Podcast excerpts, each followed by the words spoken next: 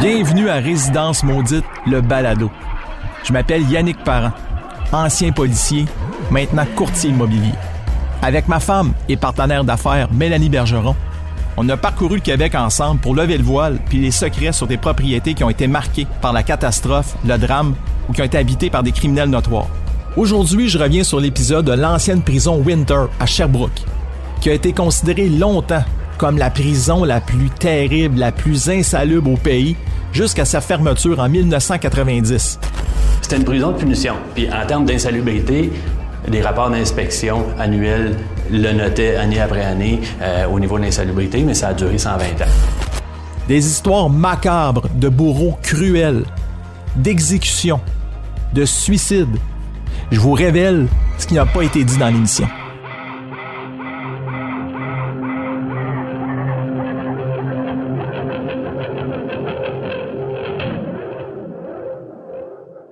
Le tournage à la prison Winter, là, ça a été un événement marquant dans la série Résidence Maudite. Pourquoi? Parce que moi, je trouve qu'on est très chanceux, là, surtout comme ancien policier puis ex-journaliste, d'avoir pu mettre les pieds dans cette prison-là. La première fois qu'on est entré dans la prison, il y avait un groupe de jeunes qui étaient à l'extérieur, qui nous ont dit Hey, hey, est-ce qu'on peut rentrer nous autres aussi? Puis évidemment que c'est pas permis parce qu'ils ont, je crois, qu'ils ont fermé l'accès à la prison depuis 1997 parce que elle n'est plus sécuritaire, cette prison-là, disons-le. Nous, on a pu aller tourner parce que on, on a fait plusieurs démarches, mais elle n'est pas ouverte au public pour des raisons de sécurité.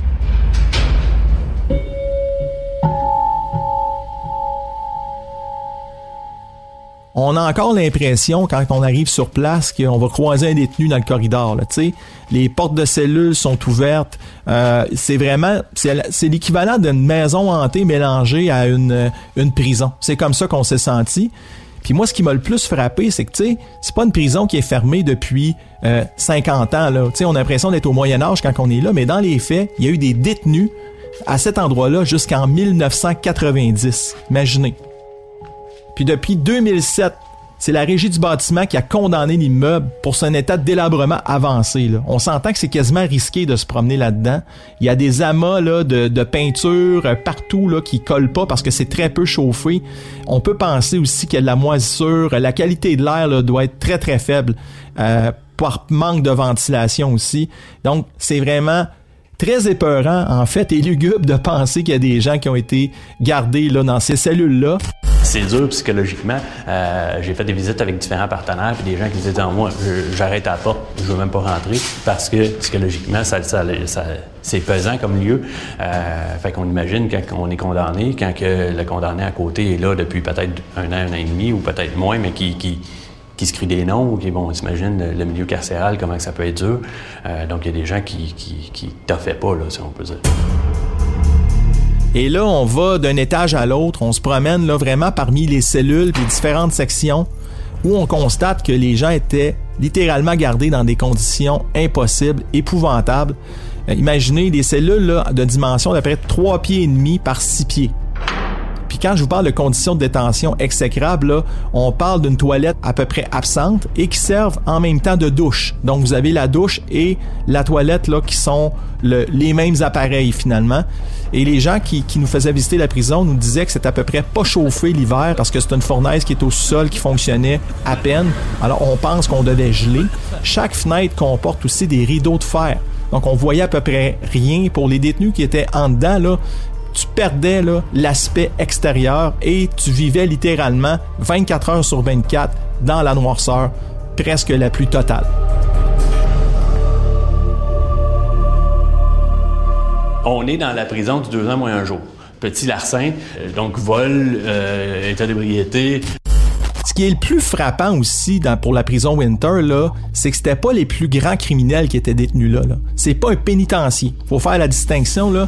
Un pénitencier, c'est pour les détenus qui ont été reconnus coupables d'une infraction punissable de deux ans et plus d'emprisonnement. Donc, une prison provinciale pour des gens qui ont commis, pour vous dire, là, exemple, un, vol à l'étalage, du méfait, un voie de fait. Sans diminuer, on parle de crimes quand même de moindre importance. Alors, c'est ces gens-là qu'on détenait dans des conditions aussi terribles que celles-là.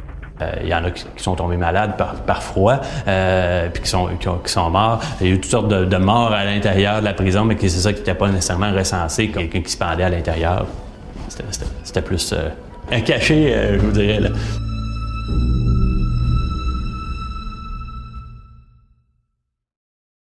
Il y a eu d'innombrables suicides à cet endroit-là. On a arrêté de les dénombrer. En fait, on n'a pas réussi à avoir de chiffres précis. Il y a énormément de gens qui se sont enlevés la vie à cet endroit-là.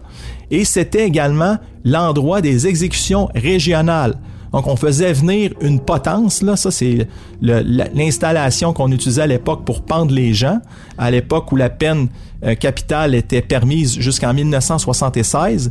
Et cette potence-là était amenée de manière périodique à la prison. Et on sait qu'il y a eu au moins six exécutions qui ont été faites dans la cour de la prison. Ça se passait à Sherbrooke, à la prison Winter. La visite de la prison Winter aussi, ça met en perspective une ancienne profession qui s'appelait bourreau. Puis il y en a un particulièrement là connu qui était le bourreau Radcliffe. Euh, normalement, le principe de la trappe, comme on connaît, euh, donc pour la pendaison, par contre, il y a un des bourreaux qui, lui, euh, faisait le, principe inverse. Donc, lui poussait un poids énorme et faisait monter les pendus par, en l'air plutôt que, que, les faire descendre. donc, les, les pendus agonisaient beaucoup plus longtemps. Et là, on parle entre autres de deux cas qui ont frappé l'imaginaire des gens pour lesquels ce bourreau-là, Radcliffe, avait eu des plaintes. Là. Ça, c'est des événements qui sont arrivés dans les années 1890. Deux détenus, entre autres, qui ont été euh, pendus et dont la mort a pris plus de 15 minutes. 17 minutes pour un, euh, suite à des convulsions, et 14 minutes pour l'autre. Imaginez pour les gens justement qui, observaient ça, et également pour les gens qui sont décédés. Donc ce bourreau-là était, euh, semble-t-il, très cruel, avait été critiqué à l'époque. Puis également, faut se souvenir que les exécutions étaient annoncées dans les journaux locaux. Donc il y avait des gens de la population qui pouvaient se présenter pour assister à ça. C'était littéralement comme un événement, un spectacle qui était offert à la population. On a des anciens gardiens qui ne veulent plus en parler de leur période Winter, des gens qui ont passé leur carrière ici. Un gardien avec qui on fait plus affaires, lui a fait 10 ans ici, là, 79 à 90. Lui, ça lui a pris des années à revenir. Euh, on s'imagine ceux qui ont vu, qui ont vécu des choses plus dramatiques les gens qui croient aux esprits, aux endroits hantés par des entités, ben la prison Winter représente un lieu très prisé pour cette clientèle-là. Je vais être honnête avec vous, là, moi j'ai un petit peu de difficulté là, à croire aux esprits puis aux fantômes dans les propriétés, mais n'en demeure pas moins la vibe, là, je vais le dire, c'est un anglicisme, là, mais disons la sensation, le sentiment qu'on ressent quand on, se trouve sur place dans la prison, c'est une espèce de malaise. Un malaise, on a le goût de sortir de là.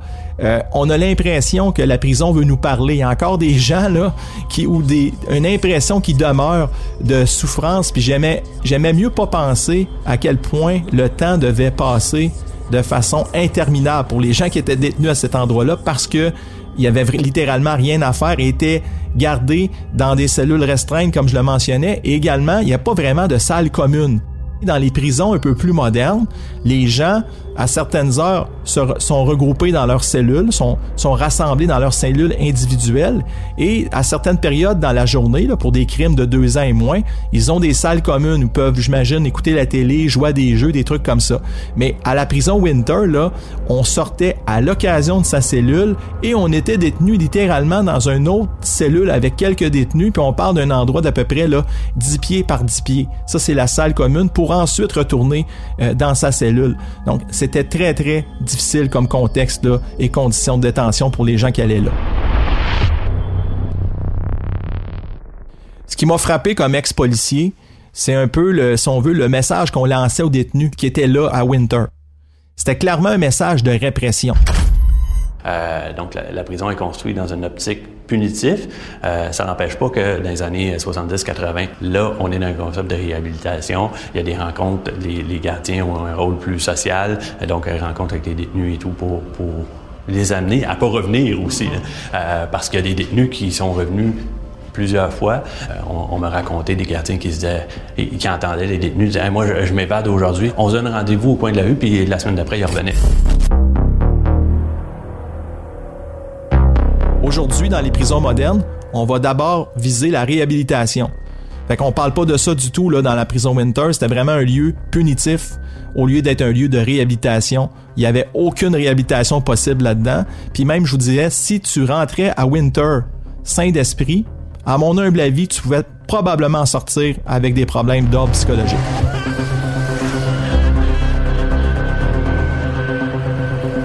Puis dans le contexte de tournage de Résidence Maudite, là, quand je vous dis laisser des traces, des marques, on est descendu en bas, au sous-sol, et on est allé dans le trou. La pire cellule de la prison. Puis on a demandé aux gens de fermer la porte parce qu'on voulait voir ce que ça faisait de se trouver là. Je peux vous dire, là, on est resté peut-être trois minutes à l'intérieur. Et quand je vous parle d'un trou, là, c'est une cellule à peu près là, maximum trois pieds et demi par euh, six pieds de long environ, pour vous la figurer, avec aucun endroit pour s'asseoir, aucun endroit non plus pour euh, de commodité sanitaire. Donc il n'y a pas de toilette, il n'y a rien à l'intérieur de ça, aucune lumière, aucune trappe d'aération. Donc tu étais condamné au sol à ne pas pouvoir t'asseoir nulle part. Et là, on peut penser combien de temps ces gens-là étaient laissés là parce que tu es complètement à part. Tu es vraiment dans le sous-sol, tu dans le bas fond de la prison. Écoutez, si on rentrait là, sain d'esprit, on en sortait troublé, assurément. Ça l'a fermé principalement en 1990 à cause de l'insalubrité, mais pas seulement à cause de l'insalubrité. Ça l'a fermé principalement. Ce qui, a, ce qui a fait le poids dans la balance, c'est que les gardiens ne voulaient plus être ici pour leur propre sécurité à eux, autant dans la cour qu'à l'intérieur. Euh, le mur, le mur d'enceinte s'effrite. Il a fallu qu'ils mettent une clôture. Donc, le plus gros poids n'était pas la condition des détenus, mais la condition des travailleurs. D'un point de vue immobilier, présentement, les propriétaires de cette prison-là, c'est la Société de sauvegarde de la vieille prison de Sherbrooke. Ça, c'est un organisme à but non lucratif. C'est des citoyens, en fait, par passion, euh, qui ont décidé de gérer euh, cet immeuble-là pour le conserver. C'est considéré comme un dans un secteur patrimonial et euh, ils veillent justement là, à l'entretien minimal de cette prison-là. Et disons-le, là, seulement chauffer au minimum, au minimum. C'est environ 10 000 dollars par année que ça coûte de chauffage puis d'entretien là, juste pour maintenir la prison dans un état convenable, mais ce convenable, le mot est fort là, parce que c'est pas ça du tout. On parle probablement d'une dizaine de milliers de dollars pour pouvoir la revitaliser, pour pouvoir en fait en faire un lieu euh, éventuellement plus sécuritaire que ce que c'est présentement.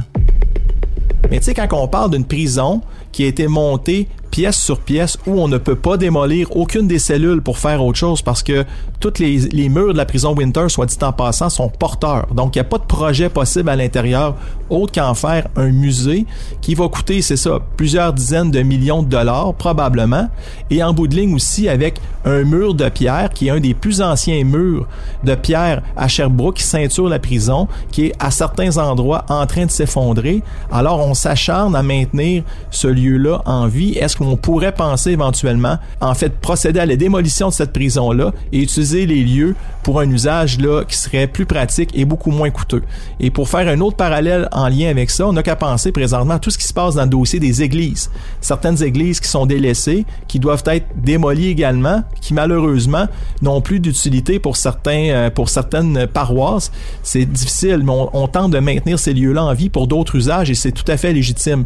Mais malheureusement, avec la prison Winter, sérieusement, je pense qu'il n'y a pas grand-chose qu'on peut faire d'autre qu'une prison avec ça. Merci d'avoir écouté ce balado Résidence Maudite et je vous dis à la prochaine pour un autre épisode.